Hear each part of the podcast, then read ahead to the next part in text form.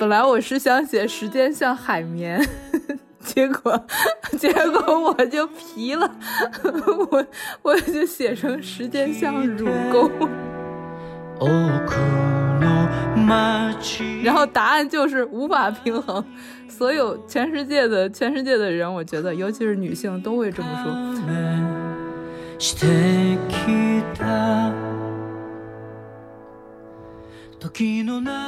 像胖丽就会比较，就是特别狂野的那种啊，包括她的穿着啊什么。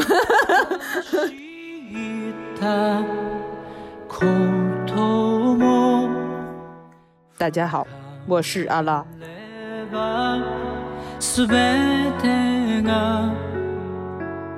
大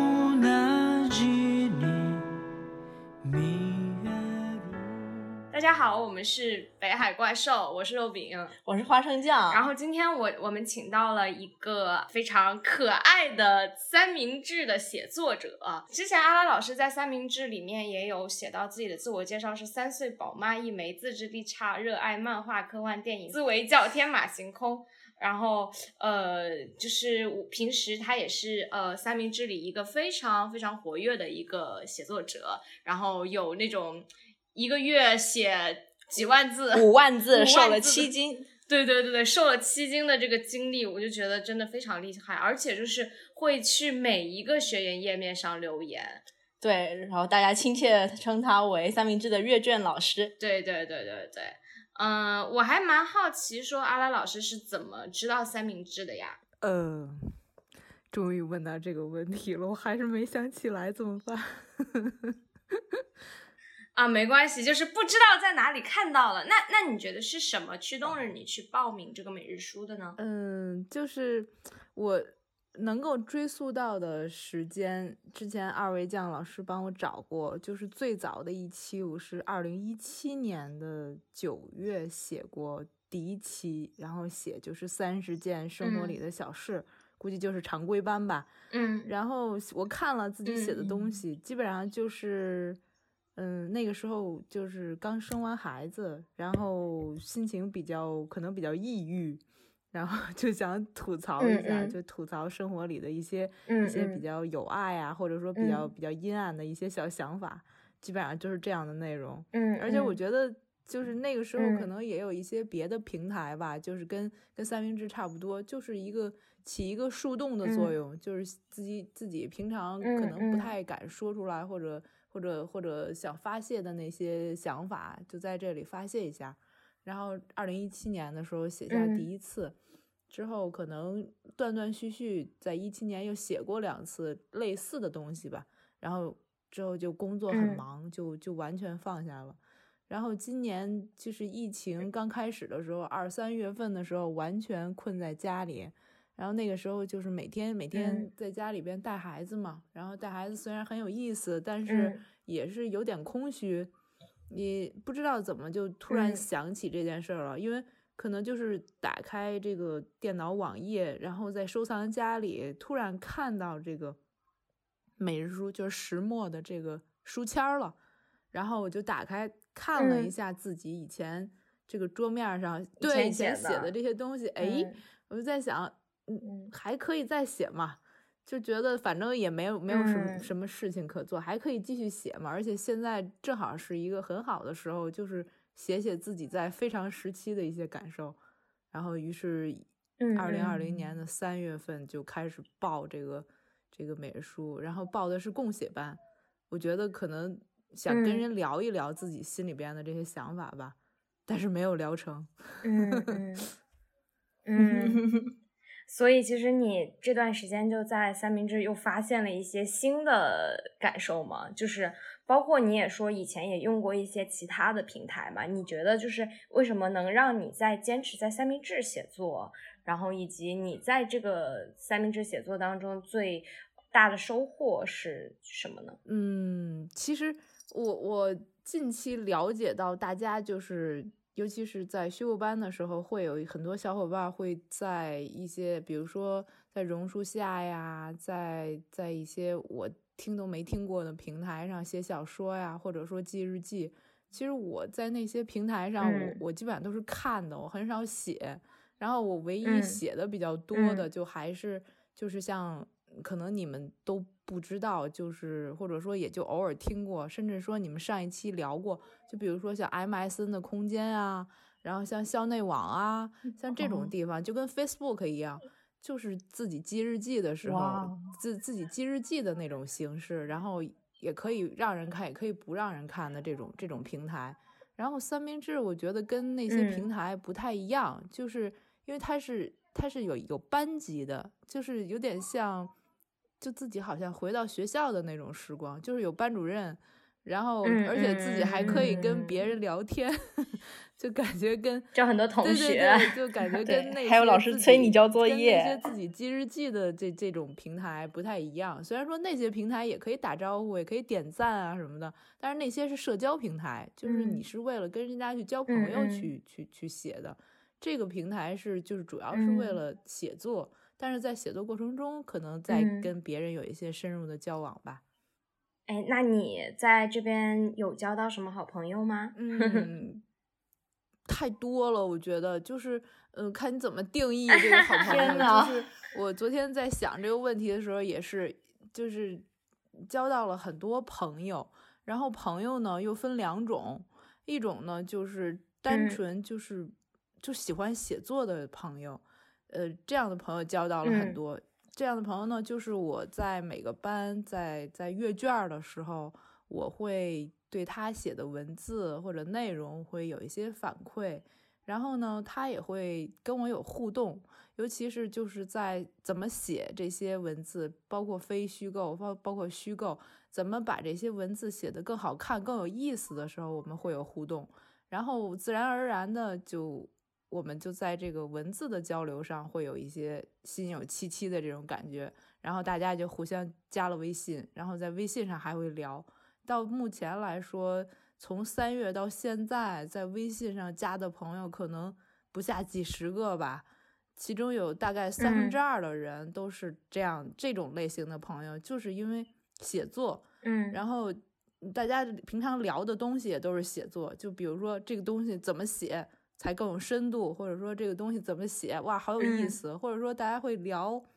读了一本书，哇，这个作者写的怎么能写的这么好看？我们会聊这些东西，然后这个是这个是写作上的朋友，另外一种朋友是生活上的朋友，就是他是从写作的朋友发展过来的，就是聊着聊着，然后你就会觉得啊，你们的生活好相近啊，就是。可能因为像我这个年纪，我我是一个中年妇女嘛，然后 我就会没有没有没有没有交很多这种三十岁以上的朋友，因为他们的人生经历会比较比我丰富很多，相似对，然后然后他们看我文字的时候，他们会体察到我背后隐藏到的一些烦恼，还有一些想法。然后他们会跟我聊，就说你是不是这个事儿你是这么想的，或者说你最近怎么感觉看你的写的东西有点不太开心啊？然后我们一聊，嗯嗯嗯，就觉得特别投缘，然后甚至说要要相约就是线下面基什么的 这种的朋友，嗯嗯嗯。那我也很好奇啊，因为你之前也在每日书里写过，你是在国企上班，包括呃。今天都还在工作，然后就感觉你每天，我我就很困惑，每天哪有什么时间去写这么多的东西呢？就是你是如何去平衡，包括还要带孩子，对吧？就是就是怎么怎么怎么怎么平衡这个工作和生活呢？嗯，就是，哎，昨天华生这样给我这个提纲的时候，我我一看这个，我一看这个问题，我就笑了，我。这个有哪有那么多时间写作？就是相当于每个人每个人每天就二十四小时，也不会多给你一分钟。然后我就写了一句话，我就写，本来我是想写时间像海绵，结果结果我就皮了，我我就写成时间像乳沟，奇迹总是有的。没事，我们也不是啥正经播客，真的就是。嗯，我在那个瘦了七斤的那个、那个、那个推送里边也写过，就是别人一样问过我这个问题，就是有的时候我自己也觉得自己就跟神经病一样，就是在做这些事儿。呃，别人问我就说你你又要工作，又要带孩子，又要写作，还要阅卷儿，就尤其是阅卷这种这种看上去好像没有意义的事儿，花费很大时间。然后我是觉得，就是我我是直接就跟他说，就是你。你别的除了吃饭睡觉，就是还有跟家人的互动之外，就别的什么都不要干了呗。就是也不要去看电影了，也不要去逛街了，然后也不要去看什么展览、听什么 live 什么的。就是你之前的那些比较比较让身心愉悦的爱好，你就都让位给现在这个最大的爱好呗。就是人的这个精力有限，就是你尤其是到了就是这我这个年纪，就是。呃，你必须得有有所取舍，然后你要是真心喜欢一样东西的话，你就得投入一定的精力嘛。然后别的那些你觉得可有可无的那些爱好都可以让位。然后关于工作和生活，我就觉得这个问题简直是太经典了，尤其是就不是像不是像问三明治写作者的问题，而是在像问女性的问题。然后答案就是无法平衡，所有全世界的全世界的人，我觉得尤其是女性都会这么说，无法平衡，真的无法平衡。就是尤其是在有小孩以后，没有说平衡一说，就是你总会牺牲一边。像我平常可能加班也比较多，就是而且加班都不是说。都不是说就是领导说你必须今天得几点走啊，就看着你那种那种，而是说自己为了让工作看上去，呃更有质量、更有层次一些，然后才加的班。然后这样的话回到家就肯定会被家人嘟囔，尤其是老人会嘟囔，就说你你你做的工作有那么大有意义吗？然后你为什么要花那么多时间，而不是回家来陪孩子啊或者什么的？但是我觉得。嗯，反正就是自己喜欢的东西，就是要投入精力。然后哪怕说工作像工作这么枯燥的东西，也也能发掘它里边有自己热爱的那么一部分吧。然后至于孩子和家人，你每天朝夕相处，你总是能够找到时间去去去全身心的陪他。就比如说我现在我的想法就是，我工作的时候我就全力工作。然后我不工作的时候，像这种国庆假期，那我们就我们三个人，我们就全力的疯玩，就每天二十四小时疯玩，然后就用这种这种这种形式来陪他吧。嗯，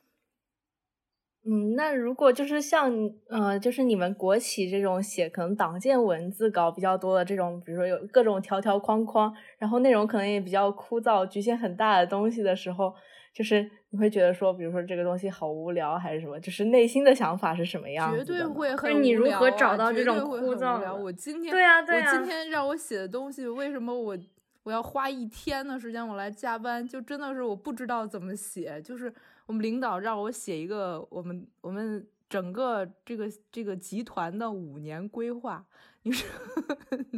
你说我一个搞宣传的人，然后让我写企业的五年规划，你说我怎么写？因为我写了好多年那个材料了，之前在办公室写材料，然后现在就是临时被抓包来写这个材料，我也是有经验了嘛，就相当于我我我真的不会写，所以领导我我明确的告诉你我不会写。然后领导就很无奈的说：“那我告诉你怎么写。”然后他就会说：“一二三四五六七八九十，我就全记下来。记下来以后，然后我就会去搜索材料啊什么的。其实就感觉跟有的时候写一些就是每日书的内容一样，我会去去查资料，然后查完资料以后，根据他告诉我的点，我去写。但是写完了以后，真的就是心里没有什么共鸣。”就是跟你自己自己写作的东西完全不一样，自己写作的东西是情感真情流露嘛。你写一个就是企业运营的东西，除非你是这个 CEO 或者什么的，你比较有共鸣。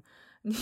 我觉得我心里真的没有共鸣。如果这个这个东西不是很重要，不是要发红头文件，或者说要要要那个到会议上去审批的话，我就会比较敷衍的写一下，就面儿上看得过去就好。然后像这种领导钦点的材料，我就，哎，就只能是这种，嗯，把头发都掉没了这种，就就使劲写吧。那你写这种东西的时候，就是有怀疑工作、怀疑人生的那种感觉？会有，尤其是前些年吧，就是就是在刚开始就是抓我写这些东西的时候，真的是有的时候我会反抗，我会跟领导说，我说，比如说周末让我来加班写这种东西，然后我就会说，领导啊，我已经答应孩子要带孩子去哪玩啊什么的，我实在过不来，然后领导也很无奈，那你在家写吧。然后就是写这种东西的时候，真的，尤其是在写，嗯，之前我我在跟三明治的，就是一些朋友聊的时候，因为他们有有好几有好有很多人都在国企里干这种事儿，甭管是说给领导歌功颂德呀，还是说写一些就是很高高大上但是没有实际内容的东西，呃，大家都是一个想法，就是把自己当成没有感情的写作机器。然后就把它凑出来了。嗯，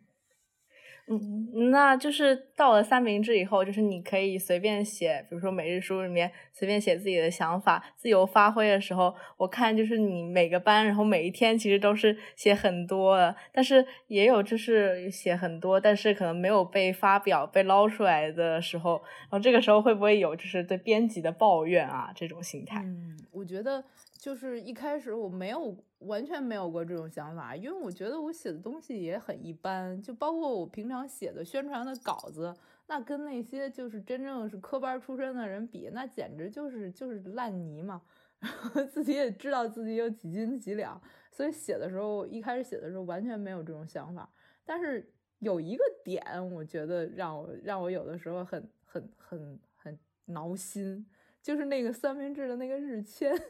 就是我觉得我不知道，我不知道别人是怎么去 挑那些日签的。就我记得我好像是在为什么我没有被挑上？对对对，我 六月还是七月的时候，还是五月的时候，我我我抱怨，真的我在班里抱怨过一句，我忘了我我怎么说的了。我觉得有的日签真的很好，写的很有很有哲思，就让人觉得一看他就会联想起自己，而且会想很多事。有的日签我就觉得。这是什么？为什么会被为什么会被捞出来？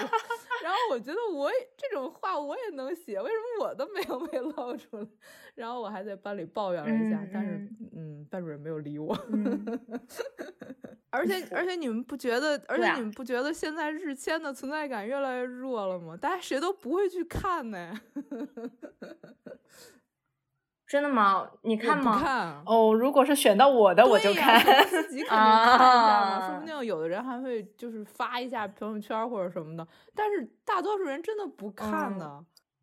在这边，很多写作者他也写了很多嘛，嗯，然后可能会觉得，嗯，对几个编辑的风格啊，会有一些自己的认知和想法。你会觉得你比较特别喜欢或者特别不喜欢某 个编辑吗？嗯，就是。因为我一直在每日书里写，我知道三明治有很多栏目，但是我没有参加过写作工作坊，然后也没有参加过短故事学院，呃，就是其他的几位编辑，其他几位编辑老师，我我觉得都不熟，也不是都不熟吧，因为我经常会看他们写的写的那个文字，就是他们自己不是也会在三明治上做推送吗？包括像像伊曼的呀，包括像万千的，包括像胖丽的。然后我都只能说从他们的文字来体会他们自己的风格吧。就我觉得像胖丽就会比较，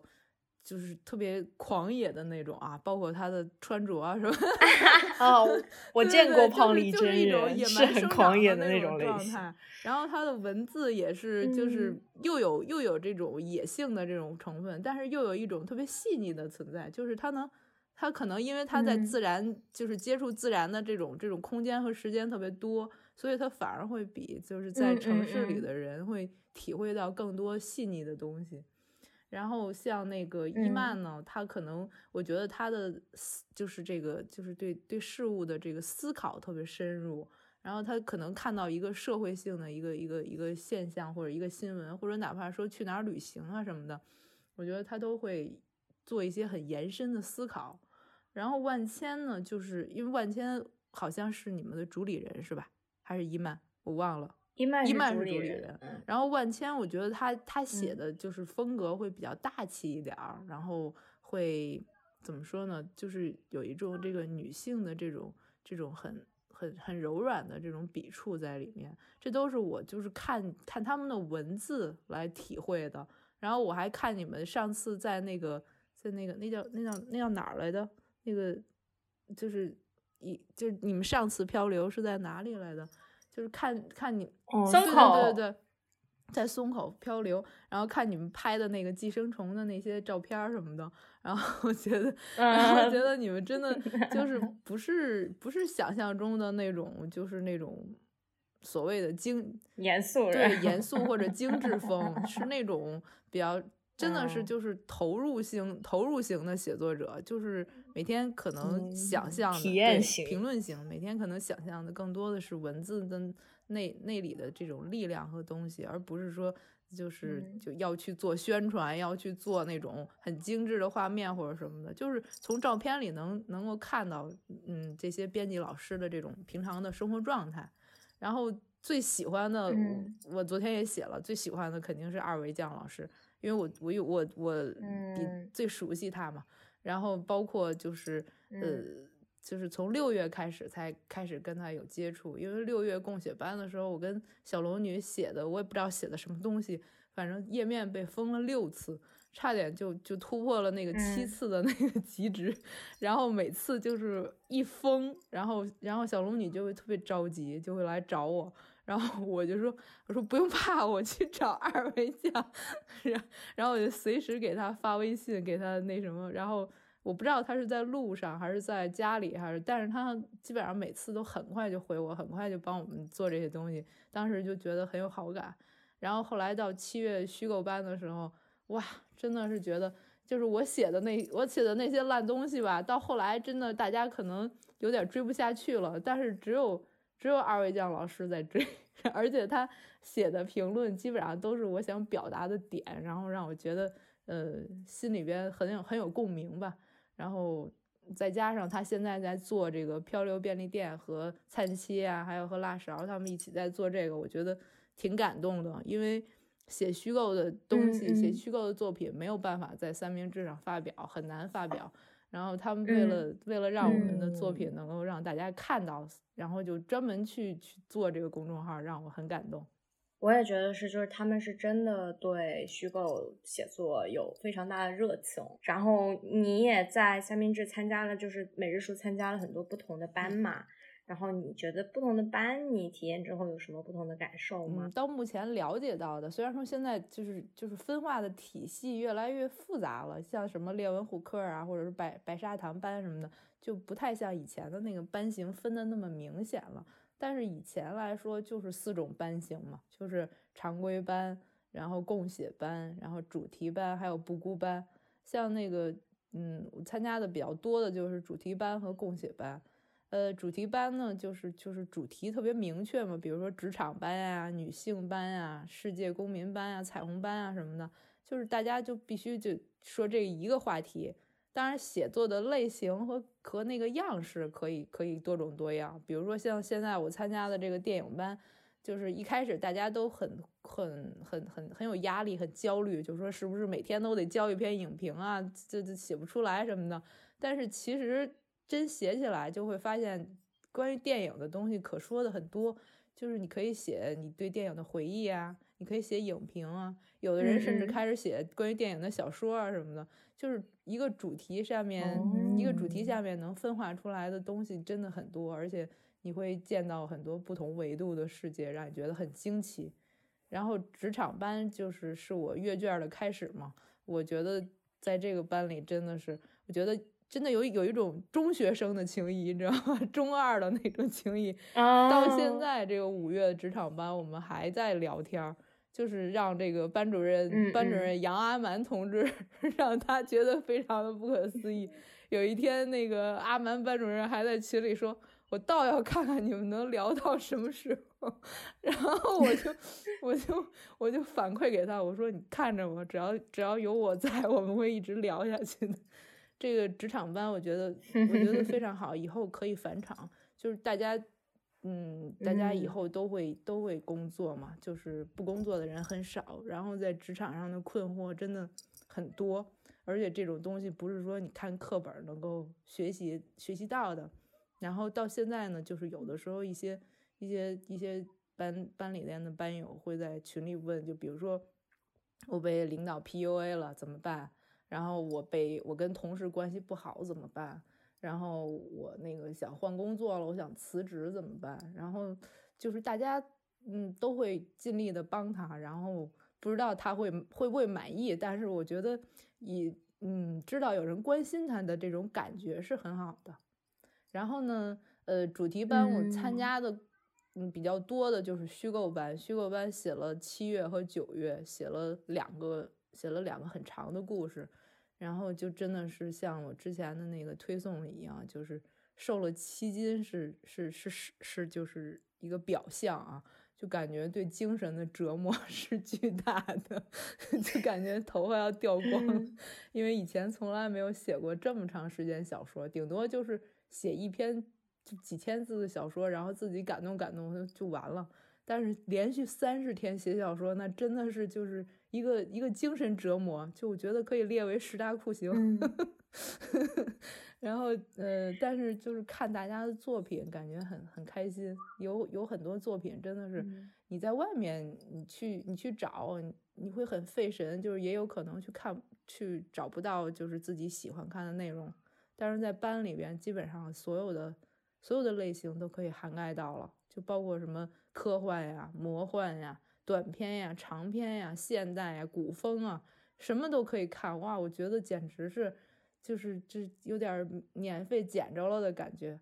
然后呢，这两个月里有一个之前写的那个卡法城的末日没写完，那太长了，我觉得我这辈子能写完就不错了。然后另外一个九月写的那个尖牙和利齿是一个看了一个外国太太的那个漫画写的同人文。然后写的我还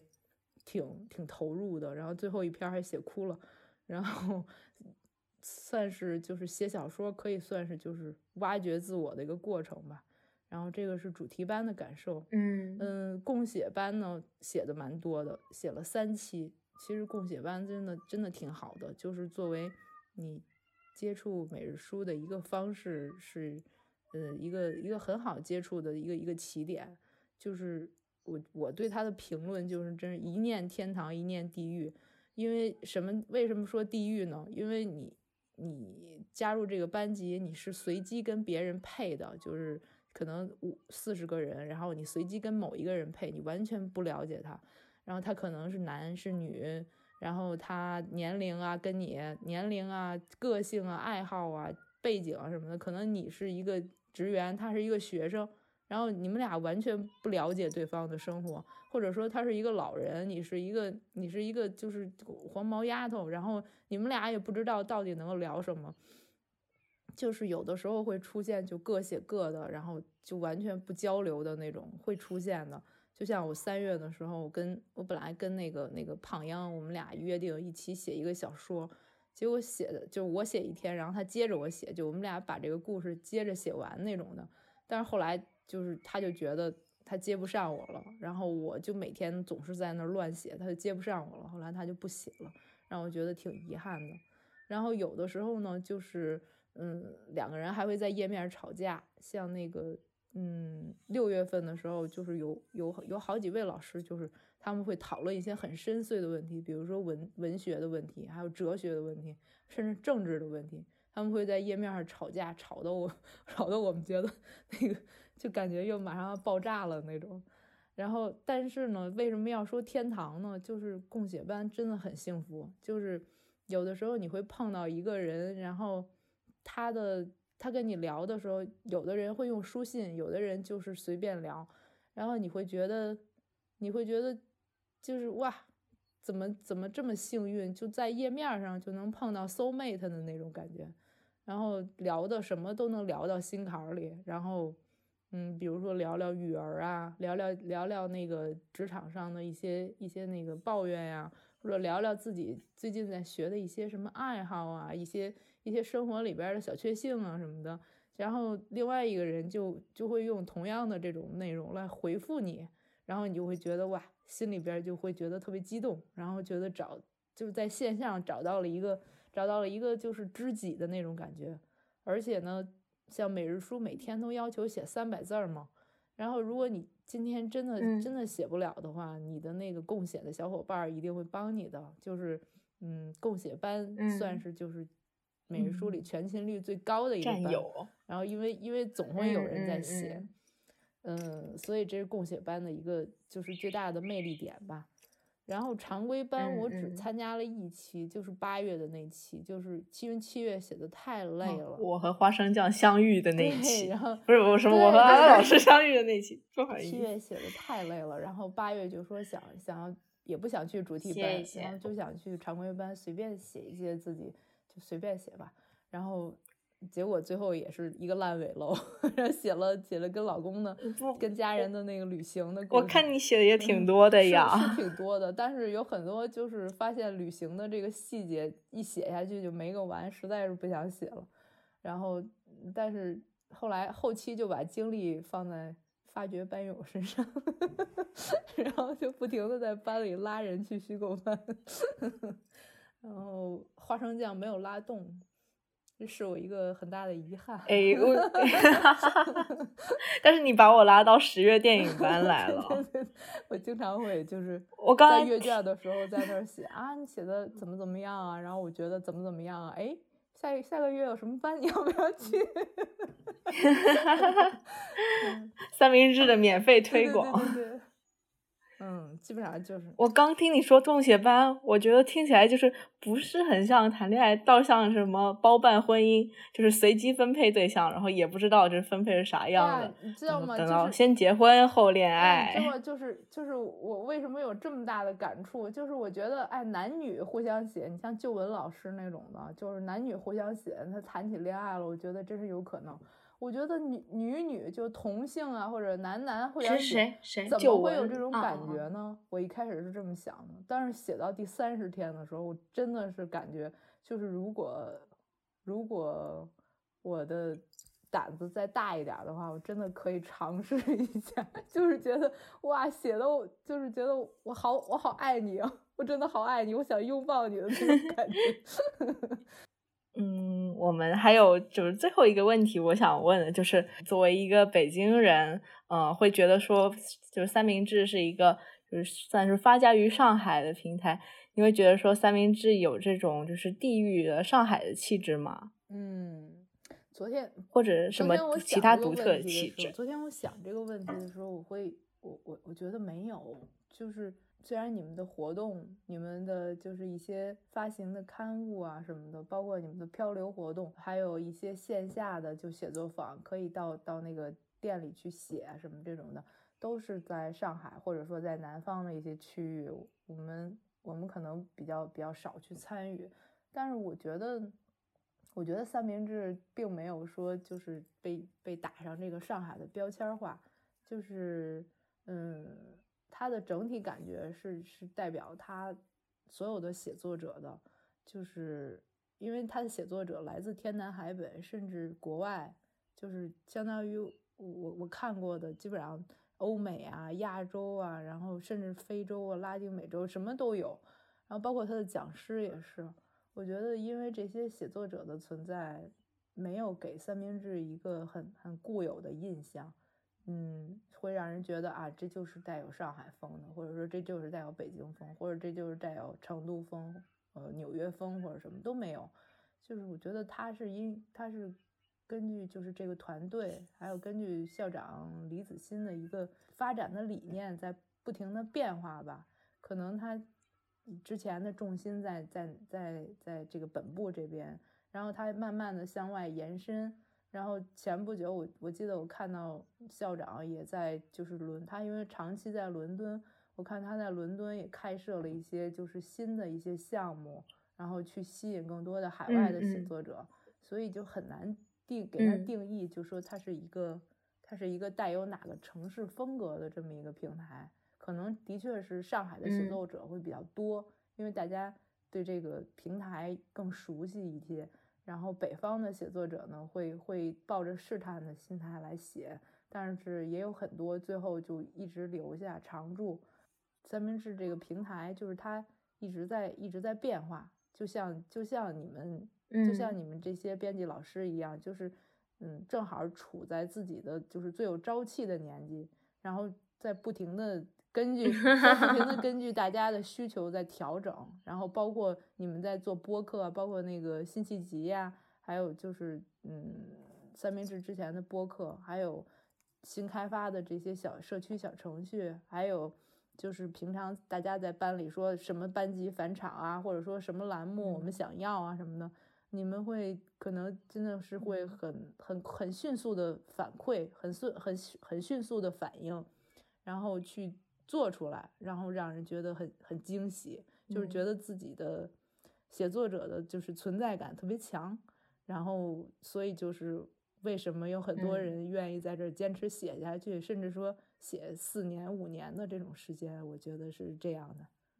啊，其实我也挺想问，我不知道，就是阿拉老师以前是在呃呃城市生活还是农村生活？就是我们相当于是从小城镇呃搬到就是大城市来嘛，就想问一下，说你会觉得说在城市生活的话，你会更想要呃有一些呃就是在这个写作上面能够给你增加一些就是生活的调味剂的那种感觉吗？我可能感觉正好相反吧，因为我。我是就是我也算不上是大城市的孩子，因为我是就是我是北京本土人，但是我是顺义人，我是郊区人。像很久很久以前的时候，人家甚至说算我们算河北人，然后最后进城了，就是大学以后进城了嘛。嗯，基本上算是三分之二个城里人吧，没怎么经历过就是小城镇或者说农村生活的那种。那种就是那种淳朴啊，或者艰辛啊这种感觉，所以有的时候我我在看大家的这个写作的内容，或者说推出的作品的时候，我会去特意的关注一下，就是呃跟我完全不同的生活。有的时候会会去看，比如说很很喜欢看胖丽老师的这些这些推送，因为他他给我展现的这种这种生活状态，就是我基本上没怎么接触过的。而且，嗯，在我在我印象里边，就是小城镇或者农村的生活都是有一些就是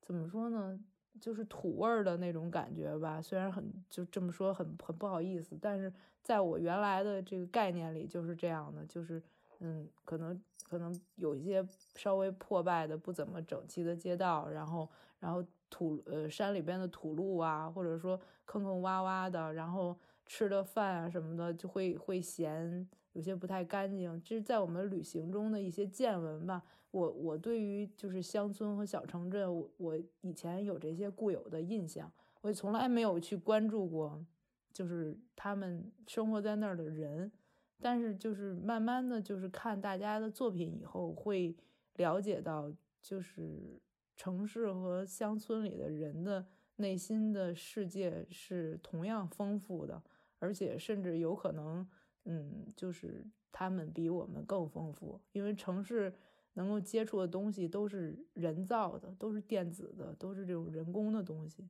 就是还是自然还是更博大吧。然后有一些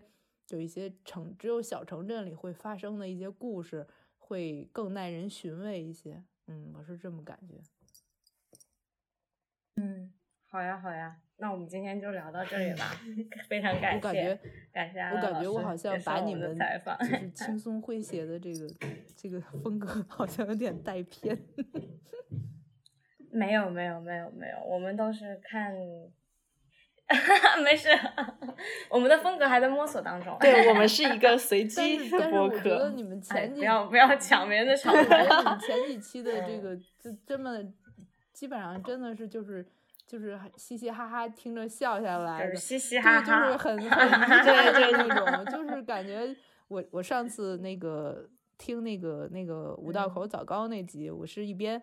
泡着澡一边听，然后觉得非常开心，就是那种让人很很放松、休闲的那种感觉。